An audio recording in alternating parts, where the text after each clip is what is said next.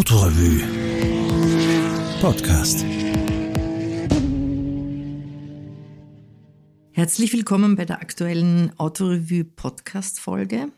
Hinter dem Mikrofon sind heute Susanne Hofbauer und äh, Roland David, den ich Hallo. zu mir ins Studio eingeladen habe. Hallo. Dankeschön. Hallo Roland. Ich möchte mit Roland äh, heute über das Ventilspiel reden, das du seit, du hast vorhin gesagt, Doch, seit 2000, zehn Jahren. Ja, 2011 war die erste Veranstaltung im Oktober. Wenn jemand noch nie vom Ventilspiel gehört hat, äh, wie würdest du in wenigen Worten diese Veranstaltung beschreiben? Ja, man kann sicher reduzieren auf den Begriff äh, eine Oldtimer-Veranstaltung. Das ist ein gängiges Wort, das ähm, Sprachgebrauch, glaube ich, Eingang gefunden hat. Wir fahren den ganzen Tag vergnügt im Kreis. Es ist äh, zugelassen sind quasi klassische Autos, von Formelautos bis Sportautos. Die fahren in unterschiedlichen Klassen vier äh, Stints am Tag, jeweils 25 Minuten. Und ein Feld hat zwischen 30 und 60 Autos. Da ist also wirklich was los durchwegs ähm, vergnügte ältere Herren und Damen, die einen Tag lang Spaß haben wollen und unter relativ sicherer äh, oder unter sicheren Verhältnissen ihr Auto schnell bewegen.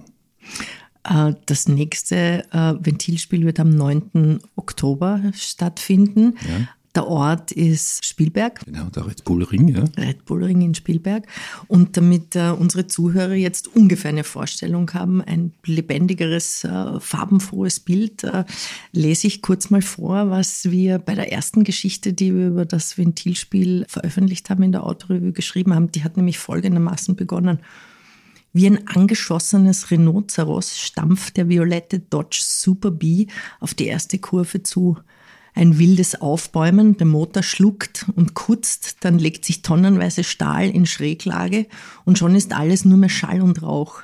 Auf den Dodge folgen in heiterer Unordnung ein barocker Mercedes 280 CE, ein Porsche 914, ein Ledl mit Günter Ledl am Steuer, ein 40 Jahre alter BMW 518 in Jägermeisterlackierung und dahinter ein fast unbezahlbares McLaren M12 Coupé.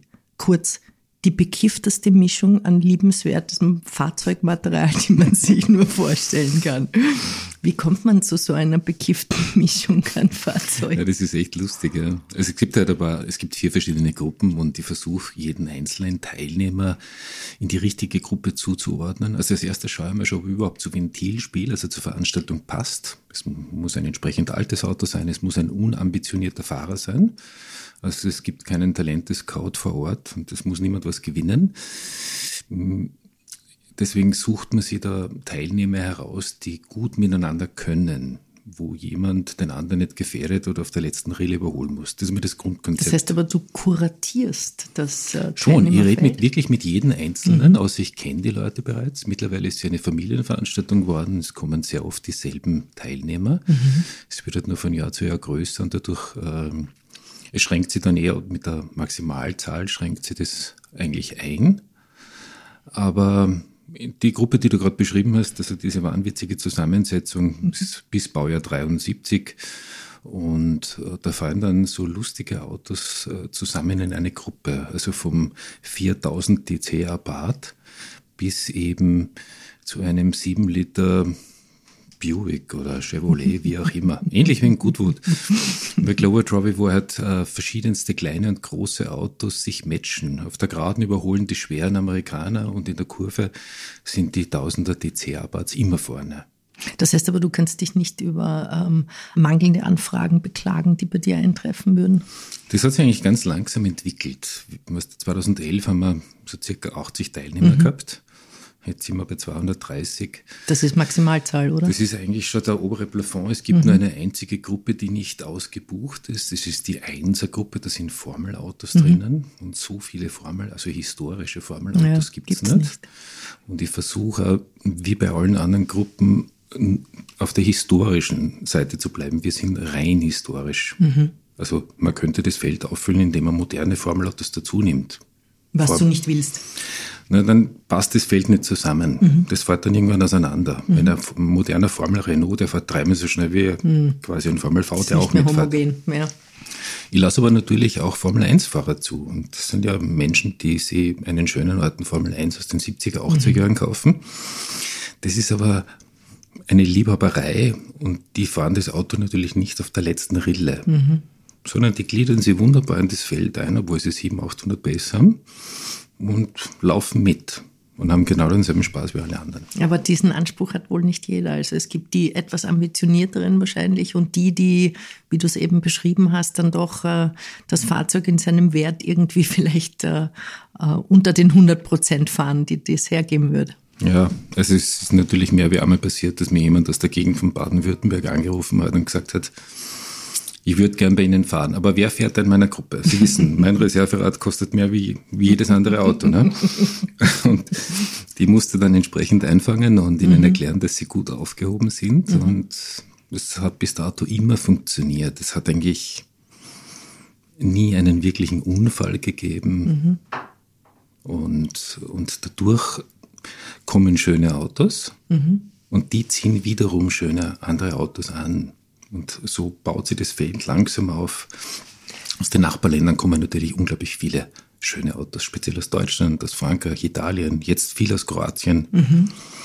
Das ist ein lustiger Zuzug. Die Schweizer, die Liechtensteiner, die freuen sich alle in Haxen aus, dass sie dass so weit anreisen Möglichkeit dürfen. überhaupt äh, gibt, nehme ich an, auch äh, genau. etwas dieser Art zu haben. Also etwas, was ich aus meiner Beobachtung in Erinnerung habe, ist diese diese unvergleichliche Nähe, die man zu den Autos, zu den Fahrern hat. Da gibt es keine Barriere, keinen Abstand, kein Vakuum, das du dazwischen aufbauen musst. Äh, also es ist sehr direkt. Das ähm, ist wahrscheinlich aber auch schwierig äh, zu gestalten. Äh, das war eigentlich das Konzept, das wir von Anfang an verfolgt haben. Also mit den Freunden, mit denen ich es damals entwickelt habe, mit dem Christian Gisser und mit dem Felix Giuliani, haben wir gesagt, Motorsport wie damals, mhm. da hat man überall, äh, da hat man überall hin dürfen, man hat alles anschauen und besuchen dürfen, man hat quasi keine Ausweiskarten gebraucht, um mhm. auf die Toilette zu gehen. Ne?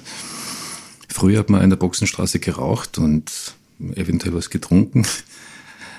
Die größten Schwierigkeiten hat eigentlich das Personal vom Red Bull Ring mit uns die sind das nicht gewöhnt. Im Sinne der Einordnung. Ja, also die, die, wir sind auf, jedes Jahr aufs Neue überrascht, dass die Leute überall hin dürfen, dass sie Kinder mitnehmen, Hunde, also mhm. was ja schwer verboten ist auf den Rennstrecken, mit Flaschen herumstehen. Dann haben wir über Jahre Strohballen aufgelegt, dass sie die Leute dorthin setzen können und mhm. dass sie sich ja wohlfühlen, so wie damals. Das, äh, das überrascht sie jedes Jahr und da merken sie, dass sie nicht wirklich gut damit können. Das sind sie nicht mehr gewohnt. Also die haben ganz das ist strenge... rausgewachsen, auch aus diesen ganzen Veranstaltungen. Ja, und aber sie sind trotzdem, glaube ich, noch sehr glücklich, dass wir kommen. Das kann ich mir gut vorstellen. Ähm, ich, ich kann mich erinnern von meinen Besuchen, ähm, dass du ja auch immer ein Programm für Kinder anbietest, die dann, äh, die dann den äh, Pinin Cup, glaube ich, heißt er, fahren die können. Pinin, die Copa ja. Pinin äh, fahren können. Wie ist das eigentlich mit dem Nachwuchs, jetzt nicht mit den Kindern, die mitkommen und auch eine Freude haben wollen, sondern mit dem Nachwuchs, äh, die auch interessante Autos bringen und, äh, und mitfahren? Ja, lustig, dass du das ansprichst. Das wäre eigentlich die, ähm, der Inhalt des heurigen Programmheftes. Es gibt also jedes Jahr ein Ventilspiel-Programmheft. Mhm wo die Teilnehmer alle vorgestellt sind, die einzelnen Zeitläufe und dann werden halt verschiedenste ähm, Geschichten abgedruckt. Mhm. Und heuer steht es im Zeichen des Nachwuchses. Da habe ich versucht, alle anzuschreiben, deren Kinder schon mitgekommen sind, aber die auch eben schon seit Jahren auch mitfahren. Und bei denen habe ich jetzt eben versucht zu eruieren, wer und wie sie zum historischen Motorsport gekommen sind. Mhm. Ob sie sich das quasi ganz selbst erarbeitet haben oder ob es ähm, einen meistens Vater und Mutter gegeben hat, die sie da gefördert haben und ihnen letztendlich auch mal den Zugang zu einem wertvollen Oldtimer ermöglicht haben. Das ist ja mittlerweile eigentlich der größte Brocken, den man überwinden muss, finanziell vor allem. Mhm. Den Wert, den das Fahrzeug darstellt, mit dem man da eigentlich. Äh, das kann sich fast keiner mehr umgeht. leisten, wurscht wie immer. Das äh, Allerwichtigste für mich als Veranstalter ist, die Teilnehmerkosten so gering wie möglich zu halten. Mhm. Also dass das dass da nicht eine zusätzliche Hürde eingebaut genau. ist quasi. Also ich sage immer, man kann das Nenngeld nicht in die Höhe treiben, also nicht unermesslich, mhm. weil dir dann ein ganz wichtiger äh, Unterbau dieser Veranstaltung mhm. wegbrechen würde, nämlich die echten Enthusiasten, mhm. die, die womöglich nur einmal im Jahr eine äh, Veranstaltung besuchen. Und die einen ganz einen besonderen Spirit reinbringen. Man sieht das äh, seit ein, zwei Jahren mit diesen kroatischen Teilnehmern. Die kommen alle mit Fiat Abarth, so 1000 DC, mhm. DCR. Und die wollen ja gar nicht in eine Box, obwohl wir sie eingeladen hätten. Ne? sondern die sagen, ah, wir Kroaten, wir sind so laut und wir wollen grillen und das, das machen die da draußen, bauen ein riesen Zelt auf, also braten Cevapcici für alle. Und wenn es bei irgendeinem Auto ein Problem gibt, greifen sechs Leute an, heben den auf die Seite, halten den und einer repariert unter dem mhm. Auto. Also es ist schöner Kultur der Austausch auch. Wunderbar. Herrlich. Ist, Herrlich. Und die sind ein ganz, ein ganz wichtiger Teil. Und die würden nicht kommen, wenn ich jetzt sage, diese Veranstaltung kostet euch 3000 Euro am Tag. Mhm. Das muss also so günstig bleiben. Deswegen bin ich angewiesen auch darauf, dass mich weiterhin ähm, Leute unterstützen. Mhm. Das sind unsere Hauptsponsoren, die jeweils diesen, diesen einzelnen oder ihre einzelnen Läufe sponsern. Ja. Und denen bin ich echt so Dank verpflichtet, dass die das äh, mit ermöglichen. Das ist schön, ja. Das ist wirklich schön, wenn man das hat. Äh, Roland, wenn wir über Nachwuchs reden, du warst auch mal äh, ein Kind, ein Jugendlicher. Wie bist du zu diesem, zu dieser Leidenschaft gekommen, zu den Oldtimern, zu, zu dem, was dich eigentlich dann ein Leben lang begleitet hat? Ja, das hat indirekt sogar mit Wien zu tun. Das finde ich lustig. Es hat bei uns einen Schrothändler gegeben in meiner äh, Heimatstadt Salzburg. Du kommst ja aus Salzburg, ja, genau. genau. Und dieser, dieser Schrotthändler ist bekannt worden später dafür, also unrühmlich, dass er dem Udo Brock eine vermeintliche Uranierzaufbauanlage äh, verkauft hat, die dann auf der Lukona untergegangen ist. Und äh, zu der Zeit hat es für die Entsorgung der Altautos noch äh, eine Prämie zu bezahlen mhm. gegeben. Das haben sich viele Leute ersparen wollen und haben den Schrotthändler am Wochenende, am Abend oder in der Nacht die Autos vor die Tür gestellt. Da habe ich dann schon gewartet mit einem Freund und mhm. haben uns den, den Schlüssel haben wir quasi erbeten. Wir haben das nach Hause geschoben, vorbereitet gemacht, sind in die nächste Schottergrube und haben fahren gelernt. Mhm. Größtenteils waren das Käfer. Und durch diese Bastelei, durch dieses Fahren bin ich da irgendwie reingewachsen. Ich kann das gar nicht erklären, der Weg über Vespa zu Käfer, zu Jaguar, zu Porsche. Aber hat das, das hat doch etwas damit zu tun, dass man die Dinge anfasst, dass man sie repariert. Das stellt ja auch eine Verbindung her zu, zu einem selber. Das kann man gar nicht leugnen. Ja, ich glaube, ich bin wie ein typisches Kind. Ich habe am Weihnachtsabend bereits meine ganzen Spielzeuge, die ich geschenkt bekommen habe, zerlegt weil ich wissen wollte, wie es funktioniert. Habe es natürlich nie wieder zusammengebracht. Mhm. Das verfolgt mich bis jetzt ins mhm. Alter, dass ich gern zerlege, aber wenig wieder zusammenbaue. Aber einiges ja dann doch. Einiges. Äh, es gab 19, äh, 1900, sage ich, 2013 eine Geschichte in der Autorevue. Da hatte ich mein Kollege, der David Staritz, besucht damals und äh, ich habe die Geschichte herausgesucht. Also wer sich das jetzt vorstellen will, da steht ein, ein Brabham BT86, habe ich das richtig 21, Ein, ja. okay. Äh, äh, auf einem Perserteppich. Und darüber ist in einem Glashaus sind Dutzende bunte Schirme äh, hängen von der Decke. Ich kann mich erinnern, es gibt ein zweites Foto, wo dieses Auto, glaube ich, auch auf Ketten hinaufgezogen war und unterm Glasdach hing. Habe ich das richtig in Erinnerung? Ja. Äh, wie kommt es zu sowas? Wir haben das unglaubliche Glück gehabt, dass wir während unserer Hausbauphase quasi haben wir in einem Glashaus gelebt. Ja, selbst gewählt. Es hat in Berchtesgaden ein wunderschönes altes Glashaus gegeben, sieben Meter hoch, 400 Quadratmeter. Und da war schon ein Teilbau, so ein Rigipsbau drinnen von einer Firma und das haben wir einfach erweitert. Bei einem Ausstattungsauftrag habe ich irgendwann einmal 30 Perserteppiche geschenkt bekommen, die habe ich dort aufgelegt. Die Kinder haben quasi dort gehen gelernt. Also wir haben während der Zeit, in der wir im Glashaus gelebt haben, zwei Kinder bekommen, zwei kleine, meine Frau und ich. Und, und die haben zwischen den Rennautos, zwischen den Projekten dort gehen und Tretauto fahren gelernt. Und meine vierte Tochter, die Ella, der zuliebe habe ich dann eben diese Umbrellas aufgehängt. Das waren eben 300, 300 bunte Schirme, die ich begonnen habe aufzuhängen, während meine Frau gerade im Krankenhaus bei den Bienen gewesen ist. Ne? ja, man braucht Beschäftigung ja. zu der Zeit. Das heißt aber, du brauchst viel Platz. Äh, ich nehme an, der Brabham hast du ihn immer noch? Ja. Aber er ist nicht dein einziges Auto. Ja, das stimmt, ja. Man, man, kriegt natürlich, also ich bin Sammler. Mhm. bin eigentlich lieb, aber die, die kaufen oder tauschen gerne zu und verkaufen dann mhm. eher weniger. Das ist ein Problem. Ein Platzproblem. Ja. Ich habe mit einem unserer Sponsoren, mit Heider Rudi, vor kurzem darüber gesprochen, der sammelt Uhren. Das ist natürlich super. Wie ich den kennengelernt habe, ist immer auf einem kleinen Koffer gesessen, während wir im Restaurant gewesen sind und damit ihn ja keiner. In dem Koffer war, war wahrscheinlich mehr wie ein Formelauto drinnen, ne, vom Vermögen her. Also die Autos haben natürlich das Problem, dass sie mehr Platz brauchen. Die Formelautos haben den Vorteil, dass sie einen Überrollbügel haben, zumeist. Und da kann man es aufhängen, an die Decke hängen. Mhm. Also man kann sie dann übereinander. Ja, die wiegen ja nicht besonders viel. Ja. Also der Prepem wiegt vielleicht auch gerade 500 Kilo. Und damit wird es ein bisschen leichter. Und ich habe jetzt in meiner Halle auch fast alles an die Decke gehängt. Mhm. Man hat dann Platz drunter auch, um sich zu genau. bewegen. Nicht? Ja. Du hast ja in Dreskirchen auch ein Unternehmen, äh, das sich mit der Entlackung von äh, Spezialkarosserien äh, beschäftigt.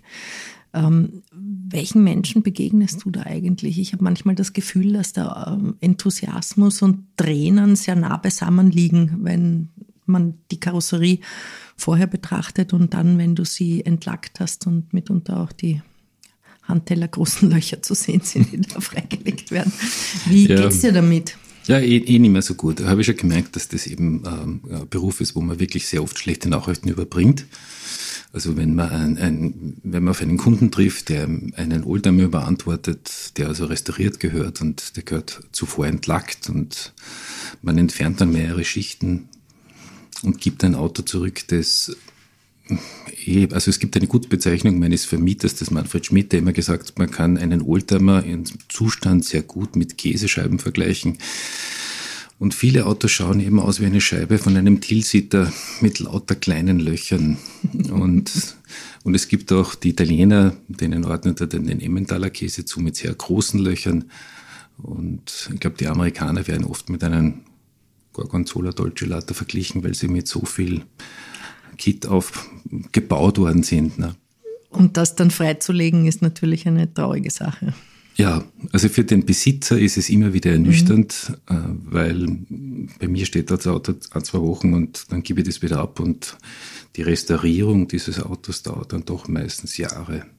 Also ich kenne das ja aus eigener Erfahrung, dass zwischen dem Enthusiasmus der oder den Träumen, die man verknüpft mit äh, zu Beginn eines Projekts und dem, womit man dann konfrontiert wird im Laufe der Zeit, dass das oft bitter ist, nicht nur teuer, bitter auch. Ähm, verändert sich das mit der Zeit? Werden die Leute andere, die zu dir kommen, einfach weil bestimmte Autos seltener werden oder weil die, weil die Werte bestimmter Autos auch teilweise äh, ja, extrem hoch geworden sind in der Zeit? Auf Veränderung habe ich gemerkt, dass viele Leute natürlich mehr davon sprechen, was das gekostet hat mhm. oder was das wert sein soll mhm. jetzt. Aber keiner erzählt mir mehr, was er damit macht, wo er gefahren ist. Mhm. Das ist eigentlich das, was mir am meisten unangenehm berührt hat. Na, das macht traurig, oder? Weil es ja keine gelebte, keine gelebte Leidenschaft ist, sondern ja. eine errechnete. Also es ist dann nur mein Auto, aber kein Automobil. Das steht ja. zumeist herum und, ja. und, man wartet auf einen Wertzuwachs. Ne? Verwendet es aber nicht mehr. Es wird trotzdem noch ungebrochen restauriert oder Geld angelegt. Mhm. Ich glaube, viele Leute haben schon verstanden, dass sie das nicht in Luft auflösen kann, wie irgendein Fonds. Steht dann in der Garage, ob es jetzt benutzt wird oder nicht. Jetzt geht der Weg wieder zurück, kommt man vor langsam auf minimalinvasives Instandsetzen dieses Autos, mhm. damit man es benutzen kann. Mhm. Also es wird nicht mehr auf 1000 Schrauben zerlegt, sondern sie machen das Notwendigste. Man schaut, dass, dass man diesen Zustand äh, in einem möglichst äh, mobilen Genau, in einem mobilen belässt. Ja, ja. Genau. Und das ist eine, eine schöne Entwicklung. Roland, du hast ja wirklich bei dem Ventilspiel vermutlich schon alles gesehen, was an, an Großartigkeiten auf der Welt, aber doch im, im erreichbaren Umkreis unterwegs ist. Gab es da ein paar äh, Autos, Fahrzeuge, Modelle, Begegnungen, die besonders berührend waren für dich, über die du dich besonders gefreut hast? Schon, ja. Also wir sind zwar nach wie vor eine kleine Veranstaltung, aber es bringen Leute großartige Autos vorbei. Ähm, hervorzuheben ist wahrscheinlich auch der Ottokar mit seinem originalen Porsche 917 Spider. Sowas mhm. erlebt man sehr selten, vor allem wie der Motor warm gefahren oder warm gelaufen wird. Das ist ein Spektakel. Bestechend. Ja das lauteste Auto beim Ventilspiel ist nach wie vor ein uralter Mazda RX3. Das äh, Legende, ja, diese Geräuschkulisse. Also dieser Wankelmotor, man glaubt wirklich, es, es, es fährt ja jemand mit einer Handkreissäge durch den Kopf, wenn der vorbeifährt. Der hat uns dann dazu gebracht, dass wir Ohrstöpseln ausgeben. Dann wunderschön ein, ein alter Alfa Romeo Tipo 33. Ähm, dann wieder ein kleines Peugeot Coupé, Coupé, der irgendwo aus Liechtenstein auf Achse angereist ist. Also es gibt ja wahnsinnig viele, die kommen mit einem mhm. angemeldeten Auto auf Achse, fahren den ganzen Tag und fahren wieder nach Haus. Beachtlich, sind die, ja. sind die größten Helden. Ja. Und, und bei den Formelautos sind natürlich auch besondere Stücke gekommen. Also ein, ein alter, ein kettengetriebener aus den 30er Jahren bis hinauf eben zum Formel 1 aus den 80er Jahren. Die haben alle eine eigene Soundkulisse und eine eigene Optik und es ist wunderschön anzuschauen und ich merke es dann an den Reaktionen der Zuseher. Da rufen mir Leute aus der Steiermark an, an den Tagen danach und bedanken sich für den schönen Lärm. Schön, schön, dass es das noch gibt. Das äh, Feine ist ja, dass du hast äh, ein paar gute Fotografen immer vor Ort, unter anderem den Hans Schubert, der ja wirklich fantastische Bilder einfängt. Man kann das ja auch herrlich nachschauen äh, bei dem, was es dann am Bild Genau, im Atelier Schubert gibt es ja. eine Möglichkeit, ist wirklich von der ersten Veranstaltung bis jetzt hat er die Leute begleitet und wir haben letztes Jahr einen Sammelband seiner besten Aufnahmen herausgebracht, Schön. statt dem Ventilspiel-Programmheft. Mhm. Mhm. Und das ist wie eine große Familie, die da sieht man dann also gut, wer immer da war und wie die Leute auch mhm. gealtert sind. Das kommt natürlich auch dazu. Naja, bei zehn Jahren ist das jetzt schon eine, ja. eine Zeitspanne. Haben aber immer noch dasselbe Lächeln, dasselbe Grinsen, dasselbe verschwitzte Aussteigen und glücklich sein. Und, und man, man sieht auch, oder ich spüre es ja immer ganz deutlich, dass das eigentliche von Ventilspiel, also die Bereicherung war zu sehen, dass die Teilnehmer alle dieses Event mitgestalten dass sie das verstanden haben, dass sie der wichtigste Teil sind. Die tausenden Zuseher, die kommen, wenn es erlaubt ist, so wie heuer auch wieder, die geben den, die machen den, den Hintergrund. Ich bereite ihnen nur den Boden, aber die, die Teilnehmer gestalten. Und jeder von denen weiß, was er, was er mitbringen muss, quasi was für ein Enthusiasmus. Der zahlt nicht einfach ein und wartet, dass jetzt bedient wird oder dass was passiert, sondern, sondern der ist da. Der, der ist da und Teil er der Veranstaltung. wie ein Schauspieler quasi. Er gestaltet äh, einen Tag. Ein schönes Bild. Ähm, äh, wie gesagt, 9. Oktober ist das nächste Ventilspiel. Was äh, kannst du ein oder zwei Highlights herausgreifen, die äh, einen Besucher dort erwarten? Ja, da, da würde jetzt niemandem gerecht werden. es ist auf jeden Fall so. Also die, die, die drei, also die Gruppen 2, 3 und 4 sind überbucht. Das sind also wirklich die Maximalanzahl von 60 äh, Teilnehmern ist da drinnen. Und mhm. wenn man als Zuseher wieder auf der Tribüne ist oder sitzt, dann wird man sehen, das ist wie auf der Südosttangente. Da ist extrem viel los, aber mit einer deutlich höheren Geschwindigkeit. Und man sieht dann speziell Startzielgerade Kurve 1 äh, ein unglaubliches Getümmel von Autos, die gleichzeitig versuchen, auf diese erste Kurve zu kommen. Und drei Autos, die Kurve an Kurve, Tür an, also Tür an Tür versuchen, da durchzukommen. Das ist das, was, glaube ich, für die Besucher am interessantesten ist. Und wenn Sie sich die Autos genau anschauen werden, dann sind Sie jederzeit eingeladen, durch die Boxenstraße zu marschieren, was ja erlaubt ist. Wer mehr wissen will über die Veranstaltung, www.ventilspiel.at, soweit ich mich erinnere. Ähm, der Besuch ist, äh, muss man ihn anmelden heuer oder, oder? Na, also das Wichtigste, der Besuch ist nach wie vor gratis. Das muss kostenlos sein, damit auch wirklich die richtigen Leute kommen. Und man muss ja dann vor Ort quasi nur klassifizieren und dann gibt es eine 3G-Regel, die kontrolliert wird. Es ist nicht anders wie beim Bäcker. Dann hoffe ich, dass das Wetter gut wird. Ich habe mich sehr gefreut über deinen Besuch bei uns im Studio. Auf bald. Ich danke für die Einladung.